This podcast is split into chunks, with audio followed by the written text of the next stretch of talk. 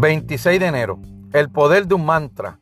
Borra los desbarrios de tu fantasía, repitiéndote sin cesar. Pende de mí en este momento el que no haya en esta mi alma el menor vicio ni deseo, ni absolutamente ninguna agitación. Antes bien, veo todas las cosas como son en sí y uso cada una según su mérito. No olvides esta facultad que te otorgó la naturaleza. Marco Aurelio. Es probable que cualquiera que haya tomado una clase de yoga o haya tenido algún acercamiento al pensamiento hindú o budista haya escuchado del concepto de mantra.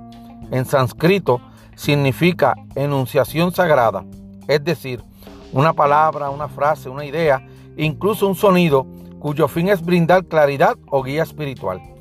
Un mantra puede ser especialmente útil durante la meditación porque nos permite bloquear todos los demás mientras nos concentramos. Tiene sentido entonces que Marco Aurelio haya sugerido este mantra estoico, un recordatorio francés que podemos utilizar cuando sintamos que las falsas impresiones, las distracciones o el agobio de la vida cotidiana nos abrume. En esencia dice, tengo el poder dentro de mí para mantener esas cosas a raya. Puedo ver la verdad. Adapta las palabras como quiera. Eso depende de ti. Pero tengo un mantra y úsalo para encontrar la claridad que buscas.